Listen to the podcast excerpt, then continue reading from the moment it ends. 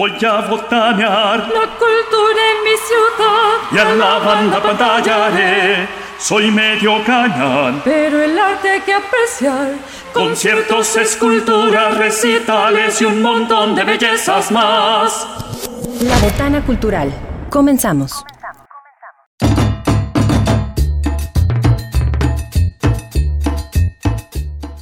Muy buenas tardes, sean todas y todos bienvenidos y bienvenidas. Esto es un programa más de Botana Cultural, el programa de la Secretaría de Difusión Cultural de la Universidad Autónoma de San Luis Potosí. Nos da muchísimo gusto que nos estén sintonizando a través de las frecuencias de Radio Universidad. Recuerden que estamos en diferentes frecuencias de FM en San Luis y en Matehuala y también en las redes sociales de radio y televisión UASLP en la página y además nos pueden encontrar como Botana Cultural en Facebook y además como podcast en todas las plataformas de podcast. Vaya usted a todas a las que use y por favor síganos, agréguenos, escúchenos y como siempre es un placer para nosotros saludarles cada martes y cada viernes y hoy Hoy es una emisión muy especial porque hoy tendremos un programa especial pues en estas fechas que siempre la, vale la pena recordar, porque según dicen hay una fecha que no se olvida en este país por razones que vamos a tratar poco hoy, pero que son muy importantes entender. Así que hoy tenemos el programa especial del 2 de octubre de Botana Cultural, así que vamos a la cortinilla de entrada y volvemos en unos segunditos para comenzar con nuestro programa.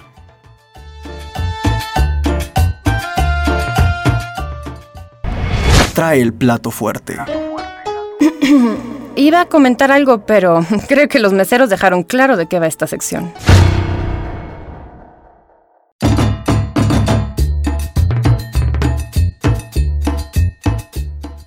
Bueno, ya estamos aquí de regreso. Los saluda su amigo, su servidor Jonathan Gamboa y estoy compartiendo hoy micrófonos con Juan Manuel Castro Marmolejo. Juan, ¿cómo estás? Bienvenido a Botana Cultural. Vamos a hablar hoy. Cuéntanos primero quién eres para el público que no te conoce y luego yo también me presento. Ok, ¿qué tal Jonathan? Muchas gracias por la invitación. Igual manera aquí a los micrófonos de Botana Cultural por eh, la invitación a participar en este programa. Pues bueno, yo soy Juan Manuel Castro Marmolejo, eh, licenciado en Historia por la Universidad Autónoma de San Luis Potosí, eh, generación 2016, hace unos cuantos añitos. Eh, actualmente me estoy dedicando al estudio de un posgrado en la maestría en Asuntos Políticos de aquí del Colegio de San Luis. Y básicamente eh, algunas de las actividades que me he dedicado es basi- bueno, la docencia a nivel secundaria, así como actividades de divulgación en distintos ámbitos. Pues bien, qué gustazo que estemos hoy compartiendo micrófonos. Mi nombre es Jonathan Gamboa. Ya me han escuchado antes aquí y resulta que les cuento que yo también soy historiador, muchachos. Yo sé que a lo mejor no sabían, pero yo me dedico a la historia. Yo egresé del Colegio de San Luis de la maestría en historia y luego hice el doctorado en la UAM Iztapalapa, también en historia y nos dedicamos a la docencia universitaria, sobre todo en la cuestión de historia de San Luis. Y por eso Juan y yo estamos hoy compartiendo micrófonos en esta botana cultural especial en donde vamos a estar hablando de el contexto cultural de pues esta conmemoración que es tan compleja para nuestro país que es el 2 de octubre. Y pues primero vamos a poner en contexto a nuestro público querido Juan, ¿qué, qué, qué pasaba en México en esos años antes de que todo estallara? Más o menos tú, ¿qué, qué, qué imagen tienes o qué imagen le podemos dar a nuestro público de lo que era el México de enero de 1968? Claro que sí.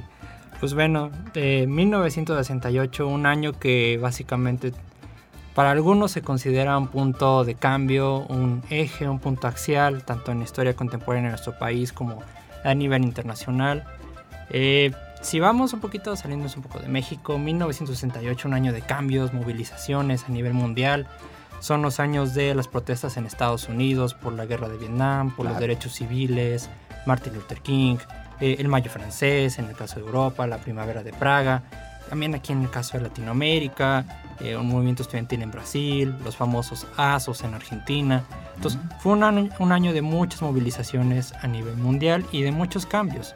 ¿Qué pasaba en México? Bueno, eh, teníamos aquí en México eh, a nivel nacional, después de muchos años del inicio del siglo XX, de contienda, de lucha de, con este proceso revolucionario, ya habíamos pasado, transitado hacia una etapa de institucionalización de esa revolu- revolución, un Estado con un partido hegemónico, eh, prefiero no decirlo, pero que todo el mundo conocemos.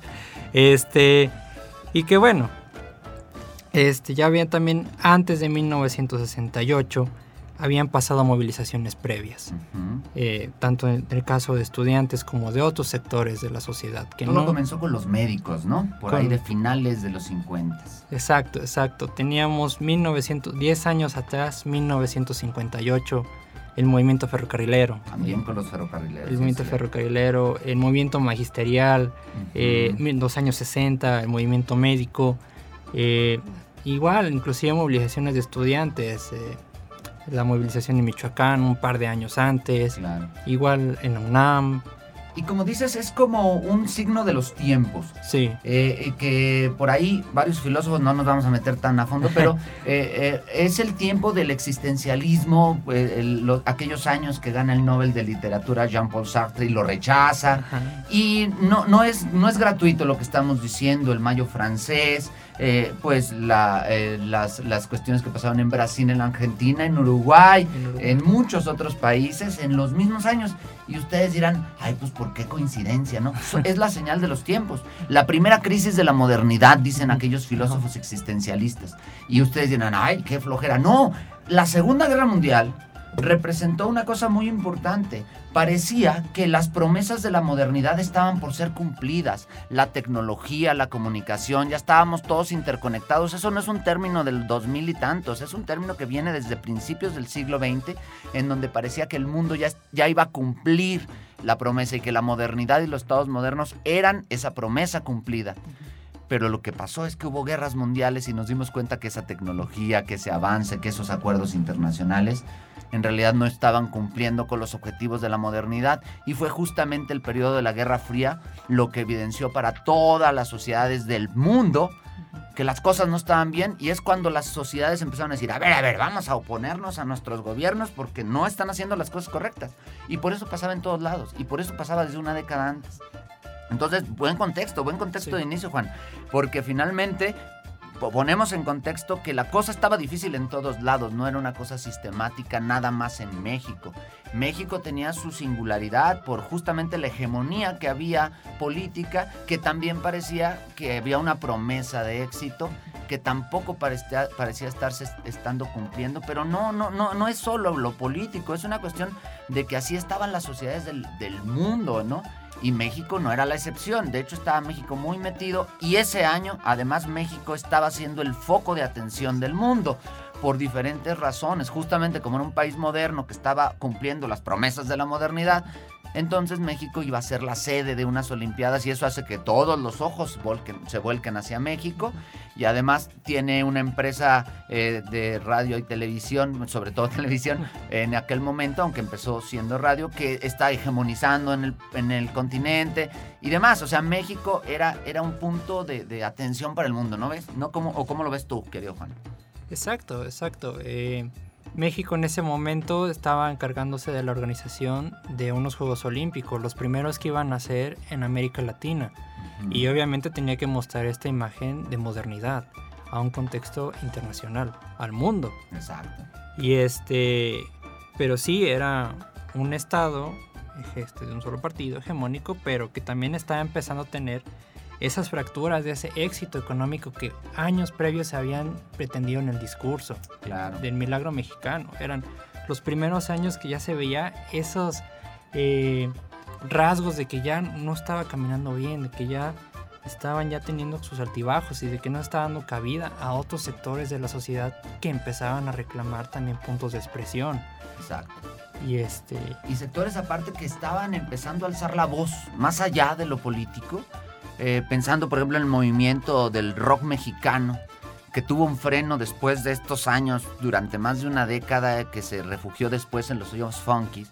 Pero ya para el 66, 67 había un grupo de artistas que estaban en contra del mainstream, lo que hoy llamaríamos mainstream, que en esos tiempos nadie usaba ese término, pero en lo hegemónico, lo que estaba de moda, justamente este rock de gente eh, con el pelito bien cortado, aunque tuviera largo, pero bien cortado, con trajecitos, haciendo versiones en español de canciones en inglés, pero, pero canciones en español que estaban hablando de cosas muy simples, cuando esas canciones a lo mejor en la letra original estaban denunciando cuestiones sociales, en español no lo estaban haciendo. Entonces empezó a haber un influjo de artistas que al margen de los movimientos estudiantiles, al margen de los movimientos obreros, ellos estaban haciendo su luchita por expresar la realidad que ellos tenían. Teníamos, por ejemplo, artistas del tamaño de Palillo, por mencionar nomás uno, que, que, que hablaba con voz fuerte, esa bola de incróspitos mañosos, ese discurso de Palillo tan interesante. Que, que, no, que, que estaba oculto de lo que estaba mandándonos la televisora que era pues la que mandaba, ¿no? Que nos estaba dando los discursos del cine y la televisión que no son malos, son bastante buenos, pero que estaban acordes al discurso oficial, ¿no? O de otros cómicos que mejor no mencionamos porque son buenos cómicos, no quisiera yo mancharlos con mi crítica, pero que sí estaban respondiendo pues a las necesidades del Estado y entonces tenemos que además del ojo público hay un ambiente cultural efervescente en el país porque los artistas, los escritores, los pintores estaban, eh, venían de décadas de estar haciendo eso. La mayor parte de los artistas plásticos vienen del Partido Comunista y habían estado que, no, que haciendo ruido, bla, bla, bla, y seguían ahí en la escena. Y algunos que en ese momento eran disidentes después se volvieron institucionales, etc. Entonces, yo quería sumar esta parte de que aparte había una cultura efervescente en el país, una que era marcada por la televisión y la radio y marcada por los, por los eh, aparatos ideológicos del Estado, diría el Tusser. Pero otra que estaba siendo disidente, que estaba generando discursos que estaban siendo ocultados por ese mainstream, pero que estaban ahí y que llegaron a ser después hegemónicos. Hoy no hay nadie en ninguna televisora de este país que no diga que Palillo es la gran cosa, cuando en ese momento era, cállenlo, ¿no? Exacto, exacto. Sí, por ejemplo, a nivel internacional está, teníamos toda esta cuestión de los Beatles, toda esta revolución que implicó también las letras, este, inicio de los Rollings.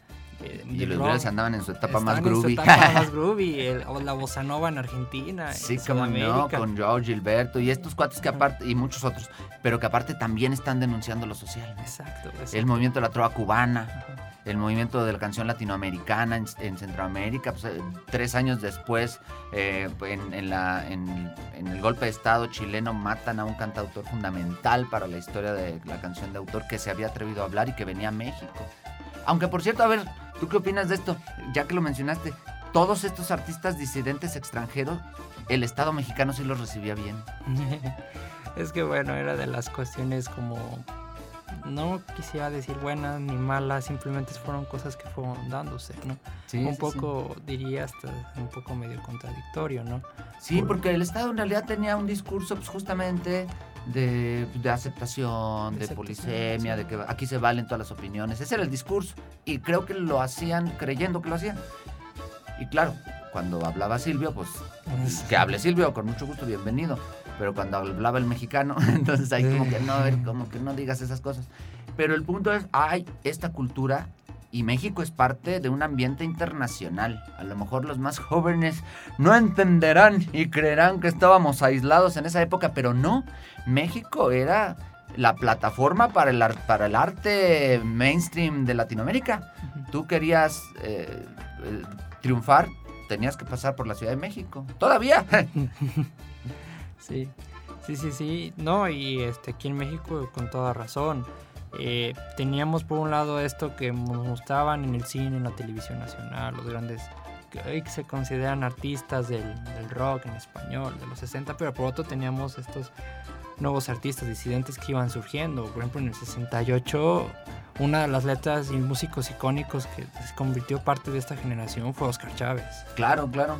Y básicamente inclusive algunas de sus letras del mismo movimiento se reinterpretaron y se ajustaron a las demandas o no quisiera a las demandas sino sí, a, las cuestiones, a las que cuestiones de moda, que estaban ¿no? de o moda. bueno no de moda sino que estaban en el ojo público exacto exacto y tal así eran las disidencias que inclusive años después de esto del 68, pues llegó un evento que fue muy conocido aquí en México e importante para el rock aquí nacional, lo que fue el Festival de Avándaro. Avándaro, que incluso fue promovido pues desde instancias oficiales, es decir, eh, pues lo produjo Luis de Llano, eh, no es cosa menor, es el productor principal de Televisa en aquel momento y más bien nadie se esperaba, ni Luis de Llano, ni los, ni los, ni los grupos asistentes que fueron a Avándaro se esperaban eh, que se iba a volcar la gente sobre ellos.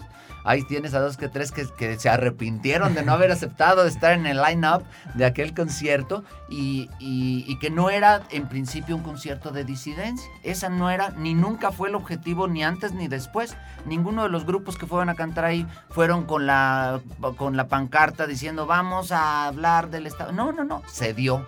Se dio solo porque justamente el ambiente así estaba, estaba crispado y nadie se lo esperó, ni los organizadores siquiera, porque para los que no sepan, el concierto de la banda era, era, nomás un eventillo secundario de una carrera de coches que ni siquiera se llevó a cabo, de tanta gente que fue, ¿no?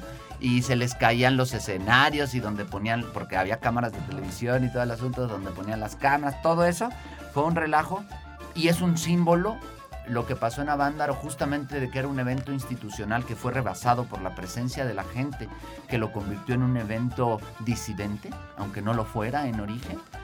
Lo interesante es que es, una, es un reflejo del ambiente de crispación que se vivía en el país y no nada más en el país.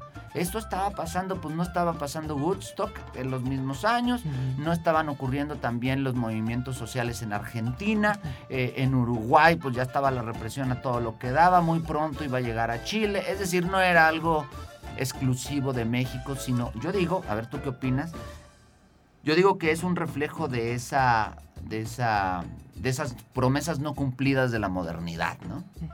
Exacto, sí.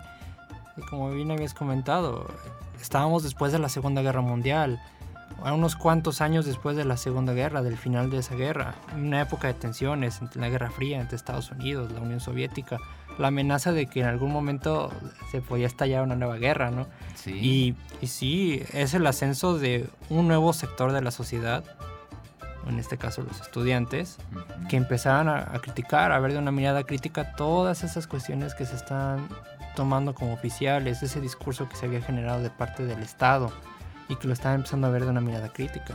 Por ejemplo, aquí en México fue el ascenso de los estudiantes. En ese entonces no todo, o sea, no era muy común escuchar que los estudiantes universitarios, de hecho... Sí, no, no tenían un papel en la vida pública. No, de hecho aquí en México en realidad de las mayores opciones eran en la Ciudad de México, en UNAM, en el Politécnico, ya se está empezando a abrir hacia los niveles regionales, las universidades autónomas, está experimentando inicios de, expansión de universidades regionales. Pero es un sector que venía prácticamente em, empezando a cuestionar ya de una manera crítica ese discurso que el Estado promovía, esos valores que el Estado promovía. Era por, es cierto, tienes razón, por primera vez había voces públicas que en el espacio público, frente a mucha gente, y frente a unos sectores amplios de la sociedad se atrevían a hablar de la disidencia. Antes de este año, esa disidencia estaba en los pueblos, estaba en los movimientos sociales, estaba en la guerrilla y era fácilmente pues, aplacada con el ejército. Bueno, este, pero el punto es que eh, nadie se daba cuenta, ni siquiera era un hecho público. Cuando mataron a Lucio Cabañas no fue algo importante para la vida cultural, no salió en las noticias. Eh, de las que dicen que todo hubo sol y demás, este, eh, no salió en esas noticias fue justamente este movimiento el primero que llegó a la palestra pública internacional porque se sumó a los otros, a lo que había pasado en mayo, a lo que había pasado en abril, lo que había pasado en septiembre, que digamos que era algo muy parecido, que, que, esto pasó en París, que esto pasó en Buenos Aires, que esto pasó en Bogotá, etcétera, ¿no? Es decir, fue notable por primera vez porque ya estaba siendo notable desde antes de que pasara. Exacto, exacto. Sí, tal así que en la relevancia del 68 hay una este, frase que, bueno, no tanto una frase, sino una situación que pasó con ese movimiento que antes no se tenía, que era las manifestaciones en el Zócalo. Antes se decía que las manifestaciones en el Zócalo solamente estaban reservadas para los actos oficiales, para las manifestaciones de apoyo al régimen. Para la, con- pa- pa' la fiesta del 16 de septiembre que acaba de pasar hace poquito, ¿no? Exacto, y ya con el 68 fue esa primera irrupción de un actor que, que no estaba tan de acuerdo con lo que se plantea en el discurso del Estado, pero que ocupaba un espacio que antes se veía como sagrado, que era el zócalo. el Sí. Sí, pues por eso la gente, incluso la sociedad recibe muy, muy mal el movimiento, ¿no? Porque pues los señores de, ya estos muchachos peludos, váyanse a estudiar, a trabajar. Esa era la respuesta antes de la represión. La- el asunto era, no hombre, estos están perdiendo el tiempo en vez de estudiar o de estar trabajando, hasta que pues mucha gente se dio cuenta después de, a posteriori, y a veces no en el mismo 68, en el 71, en el 73, en el 70 y muchos, la gente como que entró en cuenta de, ah, mira, la cosa era diferente. La misma sociedad no veía bien que los, los actores sociales tuvieran un lugar en el espacio público, ¿no? Exacto.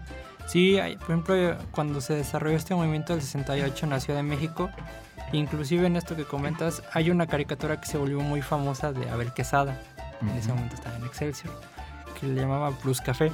Y entonces lo que retrataba en esa caricatura era que están en un café y entonces era un diálogo entre varias personas y se corrían los rumores que si este movimiento estudiantil, que si era un boicot con los Juegos Olímpicos, que si era la revolución cubana, las influencias de las Cierto, izquierdas, es cierto. que si este no es que Estados Unidos quiere ganar la candidatura al mundial y no es que sabe que fue este Demetrio Vallejo y eh, lo que dices Sí. es que había tal adultocentrismo, le llamamos hoy en el 2022, pero no tenía nombre en aquella época, en la que se menospreciaba la capacidad de agencia social de los propios estudiantes y se interpretaba que estaban siendo manipulados por otras fuerzas invisibles.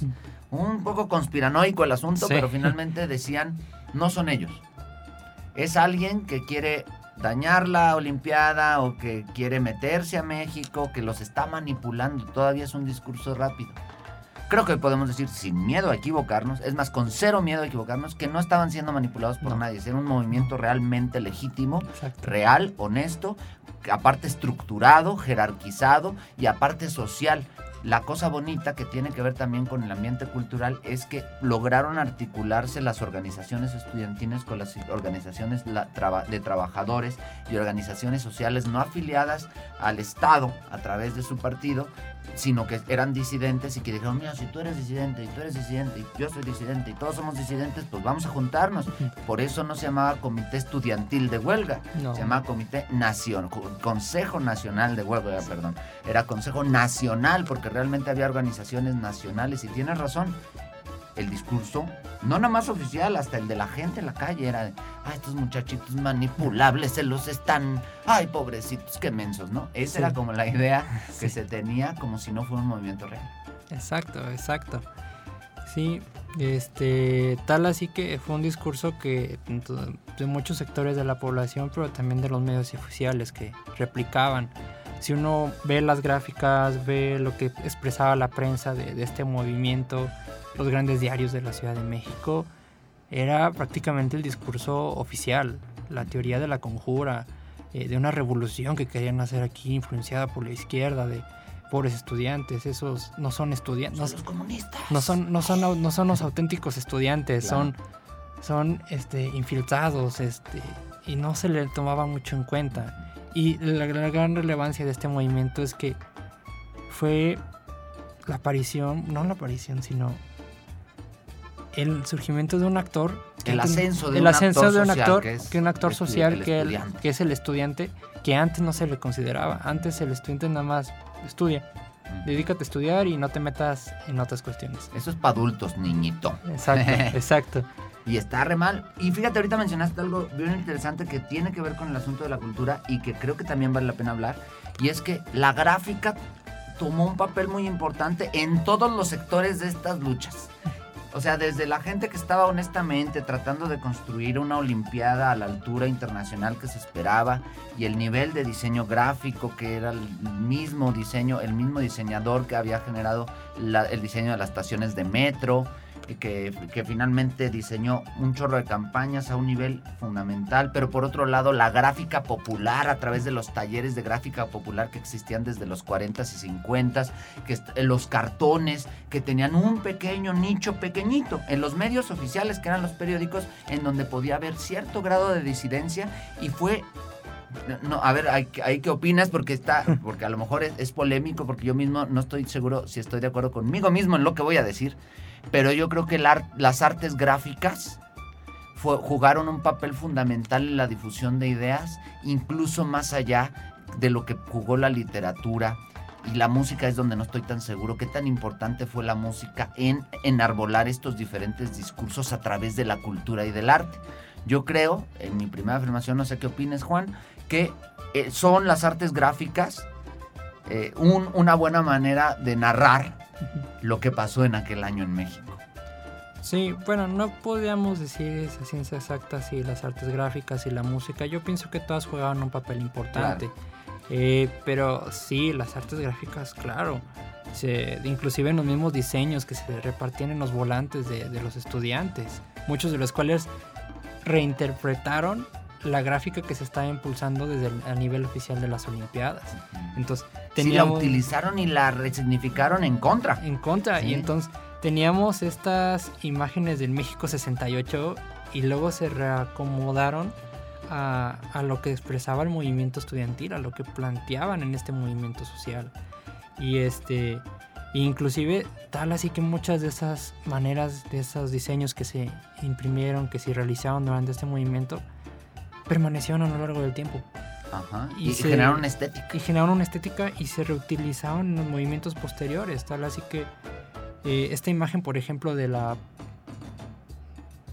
de la paloma de la paz. Ajá, claro. Una, cruzada por la bayoneta. Sí, sí, sí fue una imagen que posteriormente se reutilizó y siguió continuando. Hasta el día de hoy. Hasta el día de hoy. Inclusive esta famosa imagen de, del México 68, donde reutilizaron las letras de la Olimpiada y pusieron los símbolos de la autoridad gobernante de ese entonces. Claro, y como una crítica. Pero una crítica. Tenemos que ir a un corte institucional. Seguimos aquí en Botana Cultural. No se desconecte porque vamos a seguir hablando de este tema donde nos quedamos. Así que en unos minutitos volvemos aquí a Botana Cultural.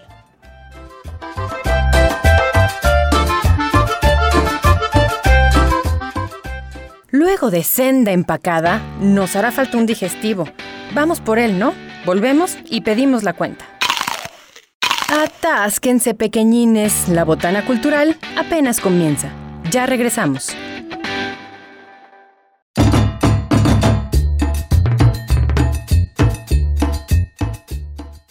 Pues ya estamos de regreso en Botana Cultural. Recuerde seguirnos en nuestras redes sociales. Vaya a su plataforma de podcast favorita. Síganos, agréguenos, escúchenos, recomiéndenos. Somos Botana Cultural, el programa de la Secretaría de Difusión Cultural de la Universidad Autónoma de San Luis Potosí. Y hoy en nuestro programa especial estamos platicando Juan Manuel Castro y su servidor Jonathan Gamboa acerca de la cultura en el contexto del 2 de octubre. Y estábamos hablando, Juan, de el papel que estaban jugando las artes. Yo mencioné a las artes gráficas, pero bien dijiste, todas las artes jugaron un papel importante. Y estabas recordando que incluso los diseños oficiales de la Olimpiada, que era como el opuesto, no es que quisiera, o sea, la Olimpiada representaba el proyecto oficial y por lo tanto era la cosa que había que vencer. No por la Olimpiada en sí, sino por lo que representaba. Y este gran desarrollo gráfico que estuvo todo el diseño y la publicidad y el marketing alrededor de la Olimpiada del 68 fue reutilizado por el movimiento social para resignificarlo como una, como una herramienta de crítica social hacia justamente esas prácticas del Estado y estuvo está bonito que se haga eso, ¿no? Porque se convirtió como también lo decías en, símbolos e íconos de la disidencia mexicana que todavía hoy están vigentes. Exacto, exacto. Eh, sí, prácticamente mucha de esta resignificación de los que reutilizan mucho de los eh, iconos gráficas oficiales de la Olimpiada, no tanto hacia la Olimpiada, sino de que estaban en ese momento se reconvirtieron y se reutilizaron por parte de los estudiantes y se distribuyeron a través de los volantes, a través de, de estos mismos este, medios que ellos distribuyeron. Y eso es algo muy interesante y tal así que como veníamos comentando, es algo que mucho de esta expresión que se planteó en esa época se siguió reutilizando años después. Sí, fue, fue como el modelo a seguir de la protesta sí, social. Exacto. Y que sigue, pues, pues yo digo que qué bueno que pero que sigue vigente, es decir, esa estética, esa manera de entender la disidencia, eh, todavía, todavía hoy se, se entiende y se utiliza, ¿no?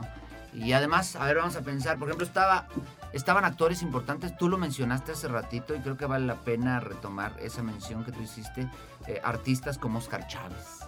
Este, estaban otros artistas mexicanos como incluso Chava Flores, desde su postura menos crítica todavía que Oscar Chávez, pero sí hay crítica en, en lo que hace Sí. Chava Flores, una crítica más velada y están eh, pues los están surgiendo grupos musicales que pues desaparecen después de los 60 porque pues se agota la, la represión que ellos sí sufrieron bueno no digo que los otros no que ellos también sufrieron años después con después de Avándaro justamente eh, que al punto de, de prohibir el rock y el rock estuvo prohibido 10 años pero estaban ya ahí en los 60 estaban también los músicos en el contexto al mismo tiempo que estaban los Tintops, que estaba Enrique Guzmán, que estaba, eh, que estaba Angélica María, que en ese momento era la, la novia de México, que estaban ya los programas de Chabelo, ya los programas de Chespirito, ya las películas de Cantinflas, y por el otro lado están las películas de Tintán, y por el otro lado están los primeros pasos de Three Souls in My Mind,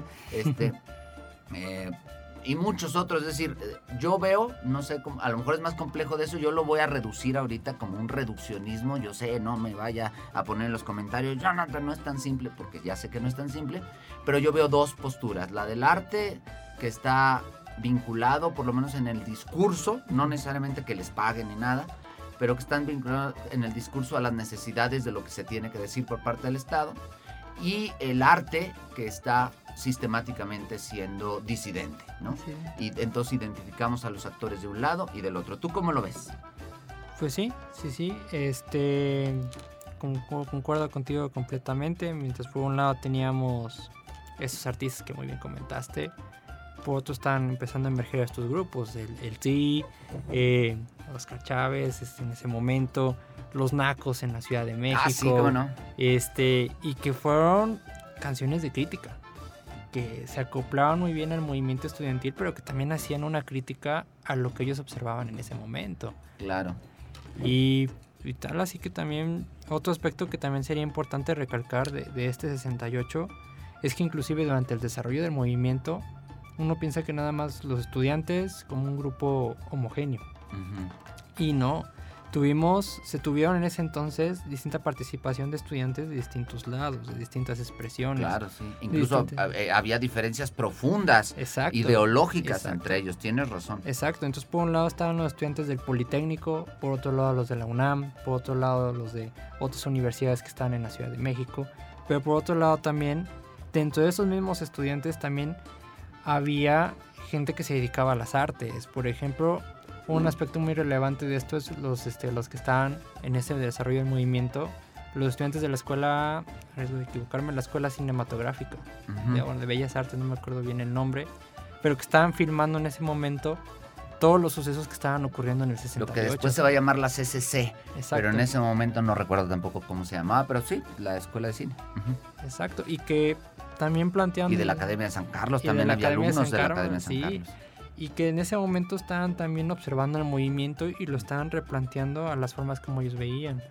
Por ejemplo, este caso de esos estudiantes que estaban filmando eh, lo que es las manifestaciones, las marchas, y que inclusive mucho de esta obra de los estudiantes, alguna se perdió, pero otra se ha recuperado y todavía se puede contemplar y observar hasta el día de hoy. Efectivamente, sí, es, es- tienes razón, no solo está el arte que está asociado, no solo está el arte que está asociado al movimiento social, ya sea en favor del discurso oficial o en favor de la disidencia, sino el arte que se creó de observar el movimiento social. Tienes razón, yo no había, eh, casi nunca menciono esa otra parte que creo que es fundamental y qué bueno que lo hiciste, del arte que se crea de entender la realidad social, incluso sin una carga ideológica o bueno, que finalmente la tiene que tener, porque si es el tema, pues la, la termina teniendo. Pero está ese arte que es un arte más testimonial, que también en muchos casos no eran artistas. También veo que en ese caso entran muchos periodistas Exacto. que toman una conciencia ideológica después de estos años, ¿no? Eh, Sí. Justamente, y se convierten en actores sociales eh, que tienen una voz pública y que finalmente su bandera es yo estuve. Exacto. Trabajando en el 68. ¿no? Exacto, sí, por ejemplo en eso de los medios de comunicación impresa en la Ciudad de México, es cuando se empieza a ver la, rele la, relevancia y las diferencias entre los medios de comunicación impresa que estaban teniendo. Entonces, por un lado estaba lo que planteaba el Sol de México, el Universal, este, el Heraldo de México, con sus posturas, con sus líneas editoriales, con sus relaciones con determinados sectores. Pero por otro estaban empezando a surgir medios como el, la revista Por qué, ¿no? Claro. O este Excelsior, simplemente el caso más icónico en la historia del periodismo nacional, Excelsior, que en ese momento, en el 68, una postura conciliadora, que no se, neutra, podríamos llamar, Sí, pero de, que de, ah, sí, sí. sí, pero que años después es Excelsior de, de Julio Scherer. Sí, sí, vaya iba. De Julio Scherer. Eh, fue un importante aspecto en la historia del periodismo nacional porque dio cabida a una generación de periodistas, de intelectuales, de caricaturistas, de distintos grupos que empezaron a hacer una crítica hacia ese mismo régimen. Y entonces teníamos a Daniel Cosio Villegas en sus críticas, estaba Abel Quesada, eh, estaba otra generación de periodistas que fueron saliendo de ese mismo diario. Sí, hasta algunos que en ese momento eran disidentes y que hoy han decidido otra postura política, que hoy ya están del otro lado del discurso. Es interesante cómo, cómo las trayectorias cambian. Estoy pensando en un, en un periodista específico, abrazos, saludos, aunque no diga el nombre, este, pero efectivamente es, es, el periodismo y la conciencia que adquiere, por ejemplo, Julio Scherer, el nombre que sí podemos mencionar, este, digo porque fue coherente durante toda su trayectoria, además ya no está, y incluso los de un lado y los del otro lo respetan, sí. es una cosa bien interesante, es un, es un agente del periodismo que es respetado por todos, o el mismo Rafael Loret de Mola, que también estaba allá, un potosino que murió recientemente, ahorita no me acuerdo cómo se llama, que formó parte del movimiento y luego se convierte en un periodista disidente y después en un periodista de derechas. Es decir, él tampoco lo mencionó por, por respeto sí, sí, a su memoria, pero eh, efectivamente el periodismo es otro agente que ahí estaba, ahí estaba y ya estaba dando sus primeros tumbos de disidencia y qué bueno porque gracias a esos momentos hoy tenemos una diversidad periodística que, bueno, ahorita son épocas raras del periodismo en México, que no tiene nada que ver con lo que está pasando a nivel político, que tiene que ver con el propio proceso sí. del periodismo, porque luego los periodistas le echan la culpa a terceros, pero son es el propio eh, medio, justamente el hecho de que ya no alcancen a, a, al impacto que tienen las redes sociales, hacen que busquen estrategias pues que a veces se convierten en cuestionables aunque sean éticamente eh, correctas, ¿no? Y, eh, ya nada más para cerrar con esa, yo creo que lo que vive ahorita el periodismo es por, por parte del mismo proceso de una dificultad, de una crisis que no es culpa de los periodistas, pero a la que no han sabido afrontar. Pero en aquel momento era otra crisis que sí supieron afrontar, porque de ahí salió un periodismo muy fortalecido en México. Sí, bueno, y también hay que recordar que en ese momento el periodismo también hay que mirarlo con lupa. Estaban en un contexto eh, particular en ese momento, el control del papel, este, las regulaciones claro, que, que, se tenían no de parte de los medios oficiales, que influían en lo que se mostraba y se señalaba en los medios de comunicación impresa. Y, Nada más paréntesis para el público, es que acabas de dar un dato que a lo mejor el público no cacha. En aquellos años, una manera sutil de, de, presionar a los periódicos es que si decían algo que no les gustaban, no les vendían el papel porque el papel lo proveía el Estado. Entonces no necesitaban reprimirlos, no necesitaban mandarle una carta de, gobernación. La carta de gobernación era no nos vendieron papel y era una manera de que evitar que el periódico saliera. Cierro paréntesis, sí. Sí, tal así que durante, eh, con ese paréntesis, tal así que hubo medios que inclusive salieron antes del 68 y que inclusive desaparecieron. Tuvieron que desaparecer. Tuvieron que desaparecer no porque no pudieron continuar. Hacer nada, no existían las redes sociales. Eh, exacto, exacto. Pero sí, a partir de ahí, entonces vemos, se puede decir que dentro del mismo periodismo, unas rutas que se fueron partiendo.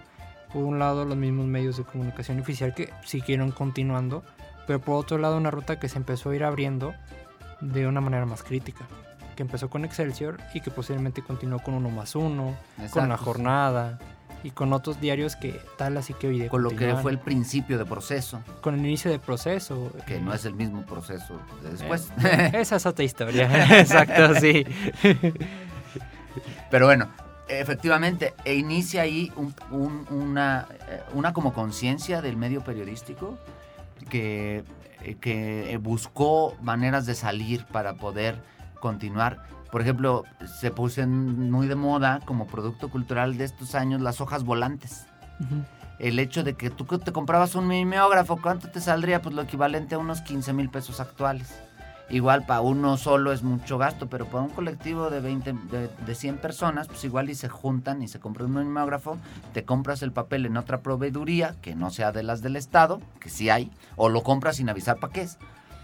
Y tú mismo estás haciendo tu periódico dándole vueltita al mimeógrafo y así es como haces tu, o tus hojas volantes que se llamaban entonces, que se convirtieron luego en, en periódicos de poesía, en revistas independientes, en lo que se vendía en el Chopo, que todavía en ese momento no era el Chopo, pero empezaba a hacerlo. Y efectivamente encontraron maneras de salir de esas problemáticas y de alguna manera el periodismo, como otras agentes de la vida social pública mexicana, afectaron incluso a las artes y a la manera en la que se, eh, se, se comunican las personas, ¿no? Ujú. Fuera de, los, eh, de las vías institucionales. Exacto, exacto.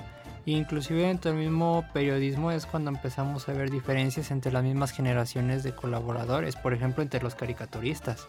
Hay un texto eh, muy interesante de Agustín Sánchez de caricaturismo que es del 68, en el cual inclusive nos relata cómo fue la diferencia entre los caricaturistas que llevaban más trayectoria de más años, pero los que iban surgiendo eh, como Rius, como este, como otro Helio Flores, Helio Flores, Naranjo. que iban surgiendo y que iban mostrando una mayor cercanía con, lo- con los sucesos que estaban pasando a los estudiantes, pero que no eran satirizados ni criticados ni tan así como era por ca- caricaturistas ya más. Era como un pequeño, como una pequeña válvula de escape que el Estado permitía de disidencia. Sí, Porque estaba bajo control. Sabías dónde salía, sabías dónde vivía, sabías cuánto ganaba.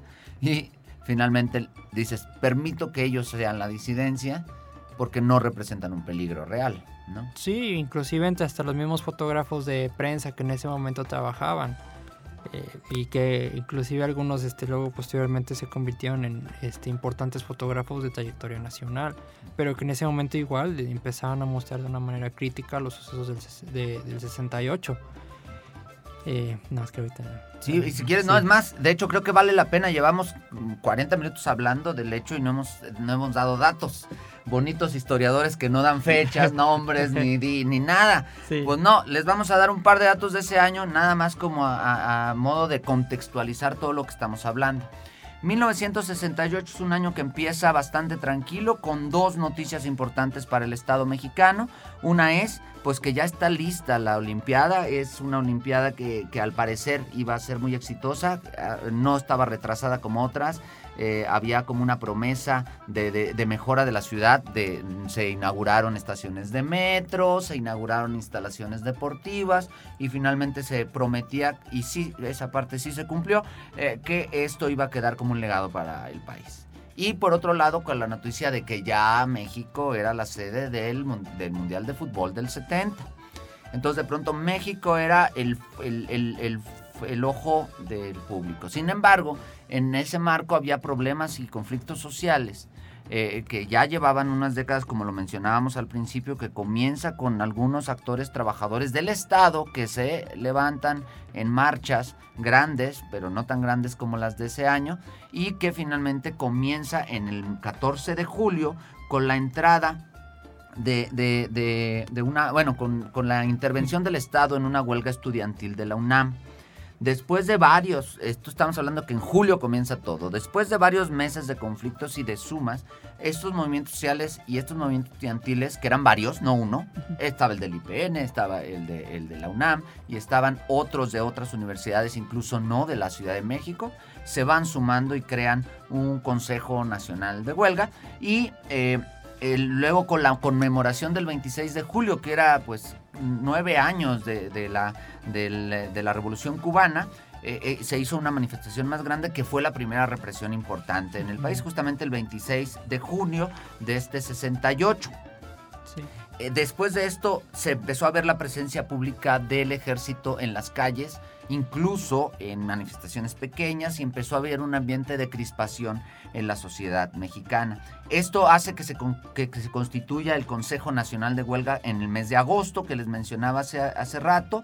Incluso hacen una, una serie de manifestaciones conjuntas. Estas manifestaciones empiezan a ser criticadas por el Estado eh, a través de sus medios de comunicación y en, respuesta a esto empiezan a hacer manifestaciones, digamos, innovadoras, como la marcha del silencio y demás. O sea, empiezan a tener estrategias diferentes, como dicen que rompemos cosas, que somos unos relajientos, pues vamos a hacer una mancha sin hacer ruido y sin romper nada para que vean que no somos eso. Y entonces eh, esto hace que se vayan sumando otros movimientos sociales, incluso de fuera de la Ciudad de México, se van sumando a estas protestas a lo largo de los meses de agosto y septiembre. Todo todo se pone tenso por parte del Estado porque ya tenía la inauguración de las Olimpiadas el 12 de octubre. Justamente con el Día de la Raza. Era, era una cuestión simbólica muy importante para el Estado que el 12 de octubre el país estuviera en calma. Y entonces por eso aumentaron la tensión y pues la represión llegó al punto que todos conocemos en la noche de la tarde, la, tarde todavía había sol, en la tarde del 2 de octubre en la Plaza de las Tres Culturas, al inicio de una manifestación pacífica que iba a ir hacia, hacia el Zócalo de la Ciudad de México, misma que ya no se llevó a cabo, porque como todos saben, ese 2 de octubre, a través de una señal dada por bengalas, comenzó un tiroteo en donde una cantidad no determinada de estudiantes desaparecieron, seguramente asesinados, no lo sabemos, eh, pero pues no hay por qué dudarlo tampoco. Este, Eh, cuando eh, incluso el ejército ya había tomado la, ciudad universitaria. El 2 de octubre se da esta, esta cuestión tan fuerte que ha sido documentada en muchas películas que ustedes pueden ver, en muchos documentales, en muchos libros. Y después de eso, pues el 9 de octubre se decreta la tregua olímpica en donde eh, ya no se podía manifestar por ley, nadie, no hubo manifestaciones, así que el 12 de octubre se inauguran los Juegos Olímpicos de manera exitosa, se llevan a, cabo muy bien en los ojos de la prensa internacional, todo estaba bien, no, no, no, no, no permeó a ningún otro lado. Y pues eh, después de que se acaba el 27 de octubre los Juegos Olímpicos, el Consejo Nacional de Huelga decide levantar la, eh, la huelga y se disuelve como consejo y finalmente eh, termina, digamos, ese proceso. Ese es como el... Estos son los datos digamos, de, fecha y hora que damos los historiadores acerca de lo que ocurre y todo lo que hemos estado platicando en esta hora ha sido como que lo que estaba en el contexto, nomás que se nos olvidó decir primero la parte central, la dijimos hasta el final, pero no importa el orden de los factores, no altera el producto, señoras y señores. ¿Y cómo ves? ¿Qué, ¿Qué, otra cosa ya para ir cerrando? Tenemos dos, tres minutitos más de este programa de Botana Cultural. ¿Con qué podemos ir cerrando, Juan? Bueno, más que también allá de recalcar de los aspectos culturales, artísticos que hemos estado hablando en esta hora, eh, pues también comentar la relevancia del mismo 68 posterior a los sucesos del movimiento. Eh, las memorias que se colectivas que se colectivas que se fueron construyendo a partir de los sucesos tanto del 2 de octubre pero como también de las movilizaciones estudiantiles y que posteriormente tomaron distintos caminos. Por un lado un instrumento de denuncia de represión claro. que se le fueron sumando posteriormente a otros movimientos sociales, pero también una memoria de un antecedente del inicio de luchas democráticas en el país. Yo recuerdo, y que todavía continúa hasta la fecha, yo recuerdo muy bien hace unos cuantos años, en, medio de un proceso electoral, del eslogan de un partido, que no quiero decir su nombre, que decía, este, nosotros somos los, este, los herederos, los nietos del 68, los hijos del 88 y este año vamos a cambiar el destino del país. Entonces, se convirtió en una bandera en política. Una bandera política que todos los sectores políticos aprovechan. Pero ahí, aunque ahorita mencionaste uno, los otros, los del otro frente también lo han utilizado. Y los del frente que ya no existe también lo utilizaron. Y los del otro que están en medio entre los dos, que una vez son aliados de uno y luego aliados del otro, también lo han utilizado. Es decir, se convirtió en un símbolo que todos utilizamos, incluso nosotros ahorita mismo lo estamos haciendo. Exacto. Y bueno, también otro aspecto que hay que recalcar es también de este post 68 es las distintas trayectorias que tomaron parte de los estudiantes. Algunos se fueron este, a la, con los movimientos campesinos, otros con los movimientos obreros, otros decidieron incorporar a la guerrilla, otros este, decidieron buscar la conciencia desde la docencia, desde la investigación. Este, pero también otro aspecto que también hay que recalcar, que considero que hay que recalcar de 68, es que estamos tan acostumbrados a ver lo que solamente fue en la Ciudad de México, los sucesos centrales, que también dejamos de lado las repercusiones que esto tuvo en los demás estados de la República. En las movilizaciones estudiantiles que se empezaban a expresar y plantear años después. Y en distintos estados como Nuevo León, como Michoacán, como Oaxaca, Sinaloa, inclusive aquí también en el mismo San Luis Potosí. Claro, aquí nosotros teníamos un antecedente importantísimo del 59 al 61, todo el primer movimiento navista que tomó otro símbolo después del 68. ¿no? Exacto, y que inclusive, si bien aquí en San Luis Potosí no fue tan eh, fuerte o, o tan este, sonada las manifestaciones en apoyo al 68, por otras razones, este, años después estas, se surgirían movilizaciones que prácticamente retomarían aspectos del 68 y retomarían muchos de los postulados que en ese movi- movimiento se plantearon. Y Incluso las estrategias para hacer protesta social. Exacto, e inclusive en la manera como se veía de manera crítica las relaciones entre las autoridades, las universidades y otros aspectos y otros sectores. ¿Sí? No, sí, totalmente de acuerdo. Y, y efectivamente, creo que es una muy buena conclusión. Las repercusiones de este movimiento a- a- a- hoy en día no hay sector público de México que no se sienta vinculado a ese movimiento. Cual- incluso los demás, eh, los, los más extremos de la derecha, más, más, más allá, a la derechísima, también se ven reflejados porque también ellos se han sentido reprimidos, porque también ellos han hecho una protesta que ha sido reprimida, que bueno, creo que eso no ha pasado en el país, pero hay gente que opina que sí, y los respetamos, aunque no coincidamos, pero el punto es, efectivamente, esas repercusiones siguen vivas, es un, eh, por desgracia, eh, se convirtió en un, en un momento icónico de la historia mexicana, en un muy- momen- momento coyuntural, muchas cosas surgieron gracias a que eso por desgracia ocurrió, y hoy lo recordamos aquí en Botana Cultural. Un gustazo estar hablando. Ya se nos acaba el tiempo.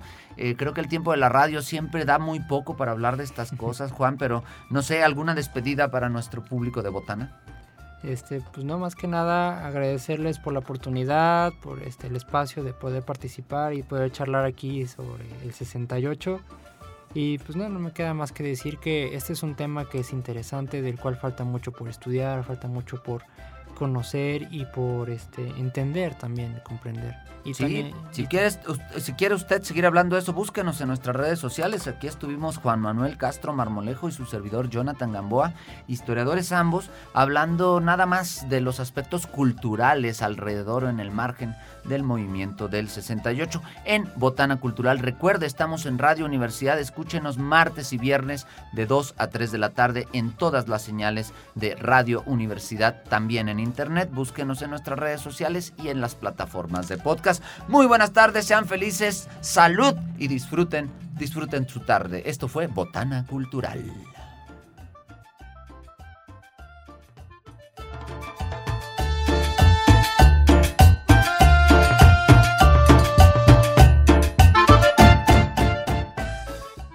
Erudito, no creo que se te haya quitado por venir a botanear.